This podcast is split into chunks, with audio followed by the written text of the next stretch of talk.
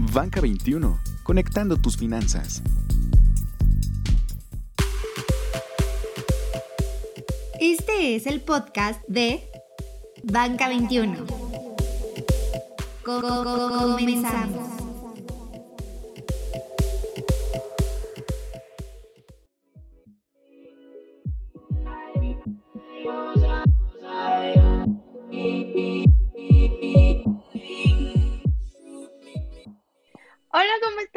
Bienvenidos al tercer episodio de Banca 21. Nos acompañan mis compañeros borrachos Antonio Hernández. Hola, hola, ¿qué tal? ¿Cómo están? Edgar Juárez. omitiendo eso de borrachos, hola, ¿qué tal? ¿Cómo están? Saludos a todos. Mike. Hola, ¿qué tal? Bienvenidos a esta sesión de Alcohólicos Anónimos, ¿no? ¿No es cierto? Gracias por escucharnos, amigos. Y Jules. Hola, mi nombre es Jules y soy alcohólico. Gracias, Karencita. Qué, qué amable presentación, ¿eh? Siempre tan cordial. Y Hay que saludar a... misterioso. La voz misteriosa. A ver si algún día deja de ser misterioso. Pronto, pronto. Hola, soy la voz misteriosa y qué gustazo compartir otra vez este espacio con ustedes. Bueno, Edgar, ¿qué tenemos para hoy? Pues esta semana, el, el tema de la semana yo creo que fue sin duda y de manera sorpresiva esta presentación que hizo el, el, propio presidente de la República sobre una reforma al tema de las pensiones. Es un tema que sin duda se venía barajando desde hace ya muchos años y que busca pues atender esta problemática, ¿no? De que al final de cuentas, eh, con, con, la situación actual, pues la gente se iba a pensionar eh, con un monto menor a lo que pudiera necesitar para su pensión.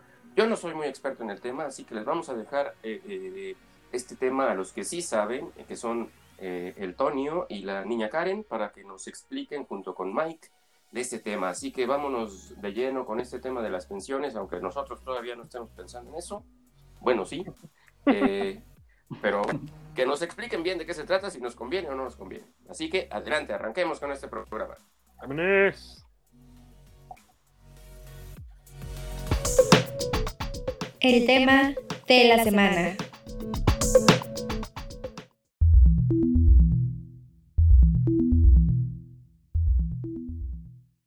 Ok, pues aquí estamos. Eh, bienvenidos a esta edición del podcast. Estamos con Antonio, estamos con la niña Karen, para que ellos nos expliquen de qué va esta reforma, esta pre presentación que hizo el presidente a mediados de esta semana y que hizo mucho ruido porque fue prácticamente trending topic todo el día.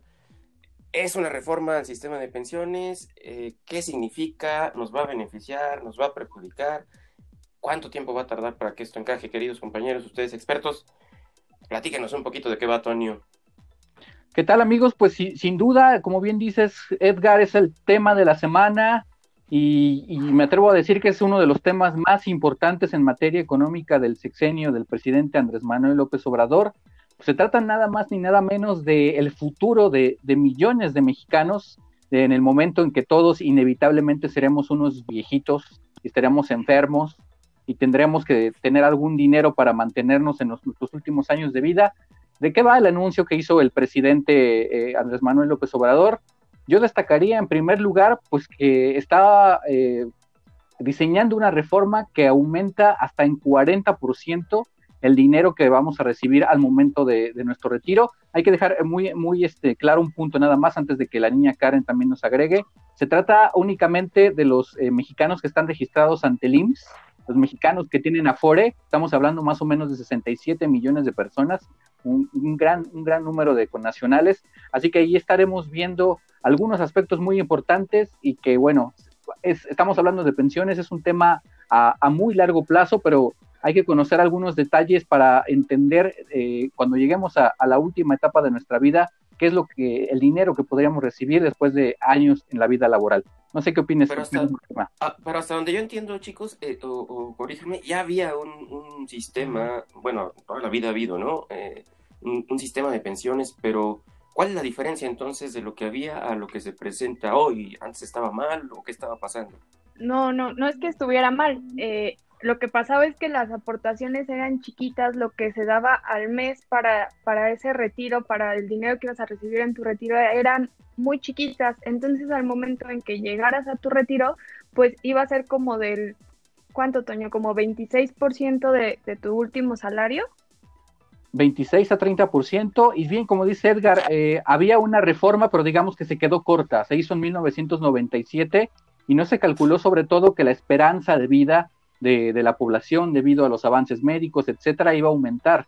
Entonces, pues eh, ahora los mexicanos se mueren más grandes, eh, entonces había que diseñar un esquema en el cual, eh, como bien dice Karen, las aportaciones obligatorias, que son de 6.5% ahorita, esta reforma lo, propone que sean hasta 15%. Pues, ¿qué significa esto? No, no es que nosotros como trabajadores tengamos que aportar más, sino que el gobierno está proponiendo un esquema para que sean los empresarios, es decir, los patrones, los dueños de las empresas donde laboramos la mayoría de nosotros, en un periodo de ocho años pasen de 6.5 de aportación para la pensión a un 15%. Ese es, digamos, que uno de los cambios más importantes. Y no se Karen, también eh, destacar esta disminución de las semanas de cotización. Así es, es como el otro tema importante, ¿no? Tanto es importante que pues aumente el, el, monto que se va a recibir, como es importante saber que muchas personas no llegaban a la edad de retiro o llegaban a la edad de retiro, pero no se podían pensionar porque no juntaban las 1.250 semanas que el sistema pues pedía, ¿no? Solicitaba haber trabajado de manera formal todas esas semanas y ahora se, se baja, se disminuye a 750, que es como pues bajarla casi a la mitad y que muchas, muchas más personas puedan llegar a jubilarse. Hablaban de casi un 80% de personas que pueden alcanzar la pensión entre los 60 y 65 años. Sí, esto no quiere decir que esto no, esto quiere decir que, me voy a jubilar más joven o no. No, Edgar, lo sentimos, pero no. Ese es un, punto, es, un punto, importante el que toca Edgar. La edad de retiro no se modifica, eh, sigue siendo 60 años en, en que es decir, ya cuando empiezas a, hacer el trámite para, para, retirarte, o por vejez a los 65 años de que dices ya hasta aquí llegué, tengo 65 años, tengo mi dinerito. Eh, la importancia de las semanas de, de, cotización que se reduzcan es, por, es un tema muy sencillo. Imagínense ustedes que trabajaron 10 años en una fábrica acumularon unas cuantas semanas, se quedaron sin trabajo y se dedicaron a cualquier otra cosa, a vender tacos, pusieron una papelería, pero dejaron de aportar a su afore. Las semanas que ya no cotizaron, pues no cuentan en su, en, y si después ustedes regresan a, la formalidad, hay un espacio ahí que esas semanas que trabajaron fuera del esquema formal no se cuentan. Entonces, imagínense a alguien que trabajó 10 años tuvo en, el sistema formal en una empresa, tuvo cinco que estuvo independiente, que no cotizó al, al IMSS, que regresa a trabajar a la formalidad. Ese caso es muy común, muchos mexicanos no acumulaban las 1.250 semanas, que es muchísimo tiempo. Entonces lo que se propone con esta reforma es, ok, te contamos en 750 semanas y a partir de ese momento ya tienes derecho a una pensión que se llama pensión mínima garantizada, que en términos generales estamos hablando de 4.500 pesos pero ahí ya dependerá de cuánto tengan ahorrado en, su Afore, cuánto recursito tengan por ahí, pero digamos que el piso es, son cuatro, esos 4.400, 4.500 pesos, pero de ahí, ahora sí que hacia arriba, ¿no? Ese, ese es un gran, es una parte importante, como decía Karen, porque beneficia a millones de mexicanos que no, que no aspiraban a alcanzar las semanas de cotización y en consecuencia no iban a tener una pensión. Ya me veía yo iniciando mi trámite la siguiente semana, pero bueno, no se trata de eso. Todavía no. Pero aparte no, no es que vaya a entrar en vigor esto ya, o sí, falta, creo que se, escuché por ahí que en un par de años. Mm, no sé, Karen, pues yo, yo, yo estimo, si hablamos un poquito de política, considerando pues que Morena, el partido del, del presidente, tiene ah, la mayoría tanto en el Senado como en la Cámara de Diputados, y esta eh, propuesta pues tiene el respaldo tanto de los empresarios, hasta de los analistas que no quieren a, López Obrador. Yo creo que se aprueba este año y entra en vigor a partir de 2021. No sé qué piensas, Karen. Así es, en cuanto, en cuanto la liberen de, del Congreso, pues queda aprobada, se publica y en ese momento entra en vigor y así se van a ver beneficiados más mexicanos que no van a tener que esperar más años para poder juntar estos requisitos. Entonces, por ejemplo, si yo eh, mi último salario antes de jubilarme era de 10 mil pesos, eh, me tocaban alrededor de 3.000, que es, pues con eso no creo que se viva muy bien. ¿Qué, ¿Cómo qué tanto se, se aumentará entonces? ¿Un 4.000, 5.000 más o menos estaré ganando ya? Bueno, ¿me estaré pensionando con eso? ¿O cuánto más o menos? Vamos a, poner un escenario que de, de con un salario de, de 10 mil pesos al momento de retirarse, estarías, con la reforma, en caso de aprobarse, le estarías pegando a 8 mil pesos, ¿no? O sea, sí, sí hay como que una mejora considerable. Leía por ahí algunos comentarios o muchos comentarios, e incluso como comentabas tú, Toño, de los opositores al gobierno, eh, de los eh, famosos neoliberales, como los han catalogado, que es este, eh, que, que, es una, una reforma histórica que pudiera incluso ponerle la etiqueta al presidente, al gobierno del presidente López Obrador como, como esta reforma pues, de amplio calado, ¿no? ¿Es así? Eh, no sé qué opine Karen, pero yo creo que sí será la reforma del, sexenio de López Obrador, sobre todo si consideramos un factor de que beneficia a los trabajadores de menor salario, ¿no? Eso es, eso es muy importante decirlo. De repente se nos olvida que hay, muchos compas, mucha gente que gana bien poquito y que el, el, tema de la pensión ni siquiera estaba en sus sueños, ¿no? Con esto cambian las condiciones, hay un cambio social muy importante y, yo creo que de lograrse y de que no se modifiquen muchas cosas, es un cambio bien, bien importante y que marcará el sexenio de esta, el sexenio de López Obrador. Claro que sí, estoy completamente de acuerdo y además se adapta perfectamente al esquema, pues sí, a la, a la realidad, no al esquema, a la realidad laboral a la que nos enfrentamos ahorita y quizá sí tenga todavía, le falten algunas cosas eh, al tema de pensiones, no sé, incluir más a las personas independientes, eh, alguna eh, parte de equidad de género, pero sin duda es un cambio que se necesitaba y que pues a futuro va a ayudar a millones de personas. Ustedes que son los expertos que han seguido desde, desde hace años, bueno, desde hace algunos años el tema de, de, las afores de pensiones, ¿qué mensaje le pueden regalar a, a la población, a, quienes nos escuchen? Eh, respecto a esta reforma que se presentó? Pues yo en, primer lugar eh, voy a empezar por uno bien básico. Hay, mucha banda que aún no sabe ni, ni qué Afore está, ¿no? Quizá iniciar por ahí, que meterse ahí en internet a la página de la CONSAR, a la página del, IMSS, y nada más con este poner sus datos pueden eh, conocer en qué Afore están, ¿no? Desde ahí yo creo que sobre todo quizá la población más, grande, unos, los Rucanials como un servidor, ya empezamos a preocuparnos por eso, por ese temita, así como que ver en qué aforestamos, cuántas semanas de cotización ya tenemos, este, y cómo le podemos ahí también hacer para aportar un poquito. Y déjame aprovechar este punto que comentas, Edgar, para, para preguntarle pues, a la niña Karen, que es la más joven del equipo de B21, ella cómo ve, el, más allá del análisis y todo lo que hemos oído, a, ti Karen, como siendo bastante joven, ¿cómo ves este tema ya de la pensión? Pues que es necesario que aunque me veo joven, quizá en unos años ya no lo voy a hacer o en muy pocos años ya no lo voy a hacer y eh, para ese momento no sé si, si voy a poder cotizar, si voy a poder pues aportarle un poco a, la pensión y, sin duda alguna pues existe el esquema también eh, que no tienes que, trabajar de manera formal para tener una pensión y sin duda me parece que desde el momento en el que empezamos a trabajar es importante pues, ponerte a ahorrar para el retiro, así te quitas de mil problemas cuando estés viejito es un tema que quizás es un tema que quizás se ve muy lejano, como por ejemplo la niña Karen pues lo ve todavía muy lejano, coño yo ya no tanto, pero este pues yo creo que sí tenemos que pensar porque eh, en algún momento nos va a llegar y vamos a tener eh, complicaciones y por lo que escucho y por lo que nos han explicado es una buena reforma que ojalá eh, beneficie a muchas personas que no tenían ese apoyo. Pues eh, no sé si quieren agregar algo, por, terminamos este tema, que es el tema de la semana, chicos. Nada más agregar, y igual lo podemos platicar en otra emisión, que también eh, se planea un esquema de ahorro este, voluntario. Es decir, si se aprueba la reforma, el patrón te va a decir, oye, yo te puedo retener eh, 2% de tu salario para que lo vayas ahorrando. Si no quieres, eh, ok, no, no, no lo guardamos, pero si tú quieres, lo podemos ir ahorrando y se lo echamos a tu cuenta de Afore. Hay muchas cositas eh, muy importantes que, que, van a cambiar con el esquema y como bien decían amigos, el tema principal es el ahorro, ¿no? Hacernos conscientes de esta necesidad para empezar a pensar en, en los gastos del futuro cuando estemos viejitos, quizá alguna este, emergencia que surja por ahí, pero ya es bien importante alguna chela también se vale, vale ahorrar por ahí. Pero échenle, cuentas, échenle cuentas de cuánto se gastan al... mes en chelas y cuánto pudieran estar aportando para su retiro. Entonces, si la ahorran ahí bonito, lo saben distribuir, alcanza para todo, amigos. Así es, acérquense a su Afore, acérquense a su patrón y acérquense a Vaca 21 si tienen alguna duda más. Pero acérquense al patrón en el buen sentido de la palabra. Así que nos vemos, dejamos aquí el tema de la semana y pues vámonos con lo que sigue. El mundo de la banca.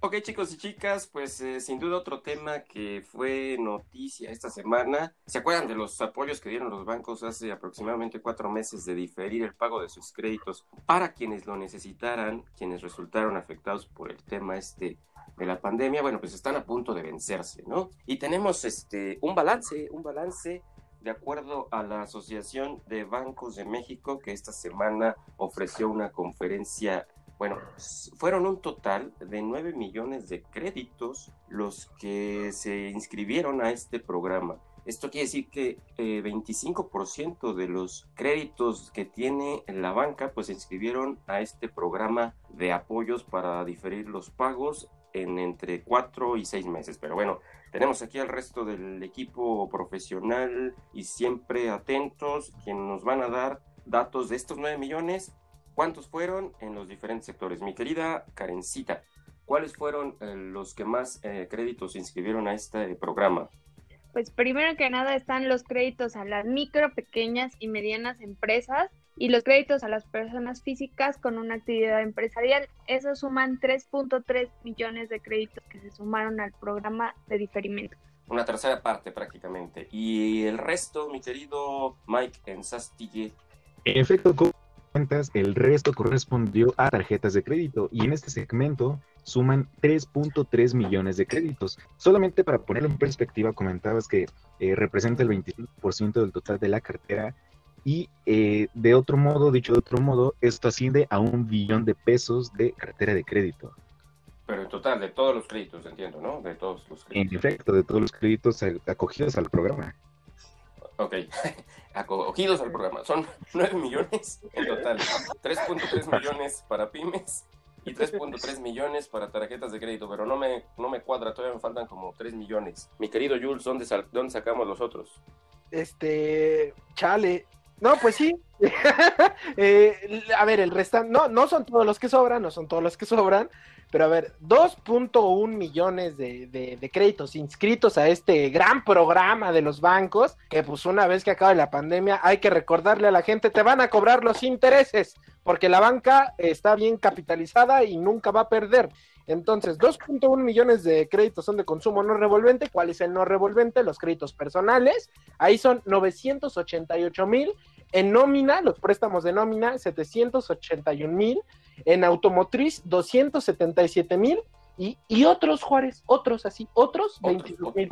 Otros, Oye, entonces son 3.3 más 3.3, 6.6 más 2.1, 8.7. 3, nos, 4, nos faltan como, o lo redondeamos o, o, o, qué podemos hacer ahí, mi queridísimo voz misteriosa. Pues todavía faltan los de hipotecas que alcanzan 322 mil eh, créditos que se metieron en este programa que pues parece que las hipotecas no han parado, ¿no? A pesar de toda esta crisis.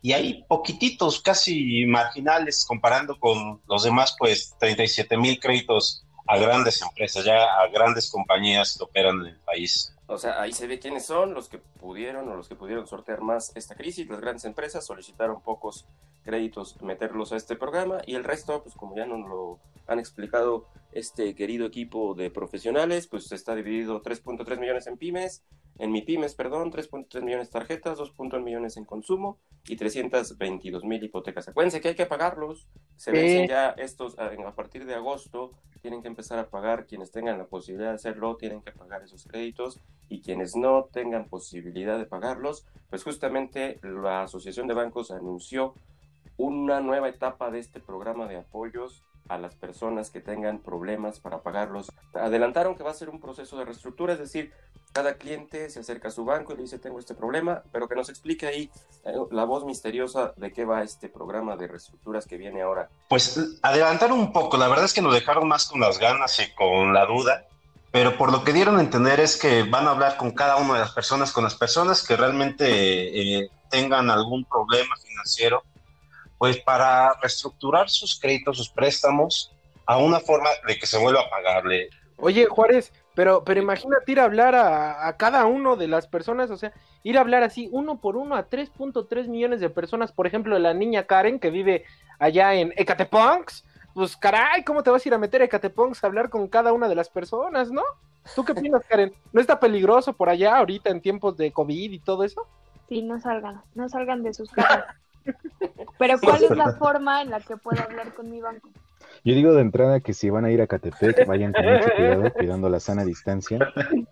Y aguas, ¿eh? Porque dicen que allá este, roban gratis. Pero bueno, lo que se puede hacer en estos casos es, eh, con toda la honestidad del mundo, simplemente es tratar de hablar con el banco y, de hecho eh, ellos lo van a tomar de, buen modo porque una, eh, se facilita este proceso de, de famosa reestructura. Y dos, pues también evitas que tu historial crediticio con el banco no se vea deteriorado y pues agregues un poquito de confianza a lo que viene siendo toda, toda, toda, tu, cuenta. Ok, entonces se acabó ya el programa este de, diferimiento de pagos y ¿qué les recomiendas, a Niña Karen, a la gente? Pues que paguen y si no pueden pagar que busquen a su banco. Y también, si no pago, me voy al puro de crédito. Sí, pues sí, pues ¿qué crees que es ya gratis, Karen? O sea, que puedes no, deuda al por mayor. Sí, o sea, aquí... Ni que fueras Pemex. Toma chocolate y paga lo que debes. Si me reestructuran mi crédito, ¿me voy al puro? No, sí, no. no si puedes pagar, si no te quedaste sin ingresos, si no te redujeron los ingresos, pues mejor lo más recomendable es que sigas haciendo tus pagos. Oye, Juárez, este, está, está medio curioso, está medio curioso justamente esto, ¿no? Eh, fíjate, 3.3 millones de tarjetas de crédito se inscribieron al programa y es justamente eh, uno de los segmentos o de los productos, si no mal entiendo, que más se dejaron usar de, en la pandemia, ¿no? Eh, ahorita vamos a darles algunos datos de esos en el siguiente tema, que ya casi es este el último, o casi de los últimos. ¿Alguien, niña Karen, nos ibas a decir algo? Ah, sí, que no se droguen. Si pagan su crédito, páguenlo a tiempo. No, se droguen, no se droguen, por favor. Y si ya pagaron su tarjeta, no la vuelvan a saturar en estos tiempos de pandemia, por favor, por favor. Aguanten un poquito, aguanten un poquito, a ver qué tal nos va en los siguientes meses. Pues eh, vamos a lo que sigue.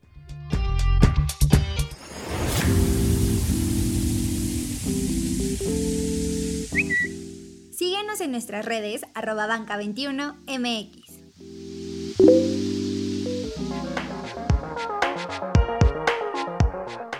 Ahí estamos, ahí estamos, ahí estamos, ya, de vuelta, de vuelta, de vuelta, de vuelta, muchachones. Muchas gracias, Edgar. Eh, y sí, a ver, a ver, déjenme les comento algo. La Comisión Nacional para la Protección y Defensa de los Usuarios de Servicios Financieros, la CONDUCEF, ya, ya conocer que, que, en el primer semestre del año, este, pues, pues caray, disminuyeron 18, no, ¿qué 18? 12.8% las operaciones con, con tarjetas de crédito. Eh, no es algo tan alentador para, para la situación económica, pero sí es alentador para uno de los temas que aquí en B21 le hemos dado mucho vuelo y le seguiremos dando mucho vuelo porque no es solamente un medio de pago, es un movimiento. Saludos a Rodrigo Curi y se llama CODI. Eh, ¿Qué nos pueden comentar a Mike, vos, eh, del CODI? Del cobro digital, vaya. Pues Julio, eh, desde que se lanzó hasta la fecha hay más de 3.700.000 cuentas validadas, que creo que es un número bastante importante. Y quien les está echando bastante, bastante ganas, pues es BVA. Eh, de hecho, de estos 3.700.000, el 71% los tiene él. Eh, después sigue Banamex con un 11%, Bancoppel con un 6% y el resto de los bancos pues representan el 12%. O sea, creo que vemos que BVA le está echando bastante ganas en esto de sumar adeptos a CODI, a este movimiento, como dices. Y ¿Y qué? No sé. ¿Y qué, amigo? a ver, Oye, pero, pero, es, pero esos 3.7 millones, o sea, ¿qué implica? ¿Que ya hay muchas operaciones o siguen siendo pocas? Pues eso dependiendo, ¿no? De, de, de, cuán, de cómo lo quieras ver, pero son 556 mil operaciones registradas por 513 mil millones de pesos. O sea, creo que no es una cifra nada de, despreciable. Pero bueno, este, muy, muy bonito el COD muy, muy padre, muy a todo dar. Nosotros lo promocionamos, es un movimiento, pero es un movimiento que parece que nada más nosotros usamos. Entonces, Mike, ¿por qué no nos cuentas más o menos pues, qué onda con las empresas, con las cadenas? este, y no las cadenas que se volvieron cintas blancas, ¿no? O sea, las cadenas comerciales, ¿qué onda ahí, Mike? Pues mira, la verdad es que el CODI es uno de los eh, sistemas de pago digitales que son el producto estrella de la banca actualmente. Funciona de una manera muy sencilla, es un código QR en donde un dispositivo lo escanea, tú se vincula a tu cuenta del banco y shalala, tienes el cobro realizado en, Shalala. en- en- Shalala. Shalalala. Y, y como tú comentas, o sea, ¿qué pasa con las empresas? Fíjate que si bien este programa se diseñó para que los pequeños comercios los pudieran aceptar, ahora las cadenas eh, como Chedraui, eh, algunas de la comercial mexicana y la ANTAD ya tienen eh, implementado este sistema de cobro. Pero también hay una parte muy bonita. Eh, como comenté, pues hay un avance paulatino y dentro de todas estas empresas está Telmex, Movistar, Telcel, Easy, Bancoppel, hasta el Monte de Piedad puedes pagar con CODI, ah, en algunas farmacias también y para... O sea, eh, o sea, a ver, Endrógate con COVID. no, no, no. No, que no se droguen. Voy a Nacional Monte de Piedad, empeño mi teléfono, pero antes les digo que me dejen pagar con...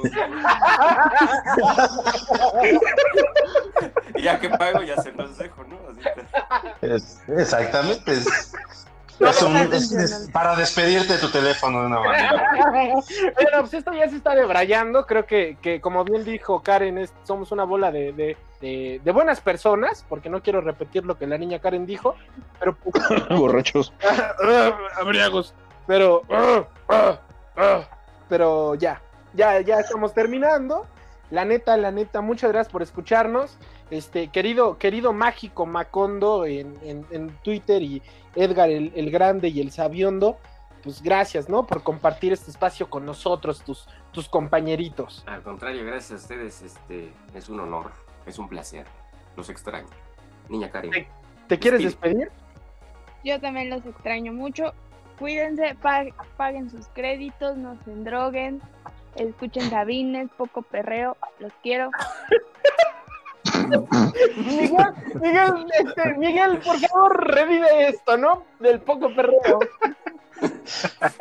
Pues mira, yo puedo decir que vayan con muchísimo cuidado a Ecatepec y no se despeguen, no, no, no, no, no, no se olviden de compartir con sus amigos para que más gente se entere de estas noticias de la farándula financiera. Usen Cody.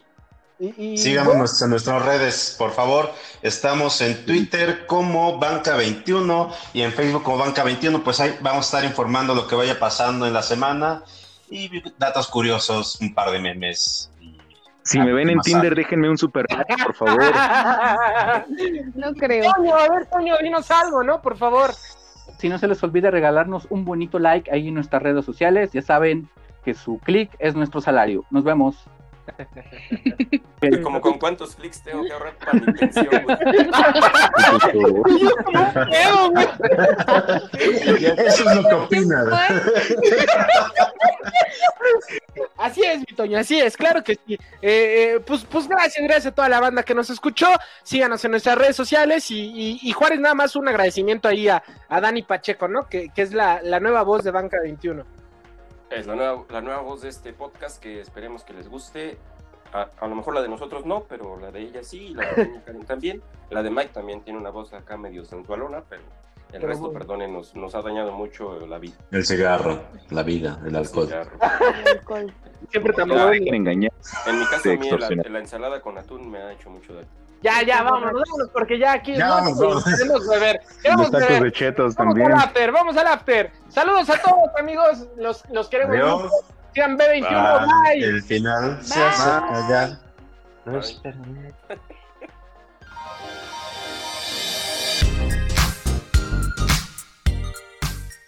Gracias por escucharnos. Nos conectamos la siguiente semana.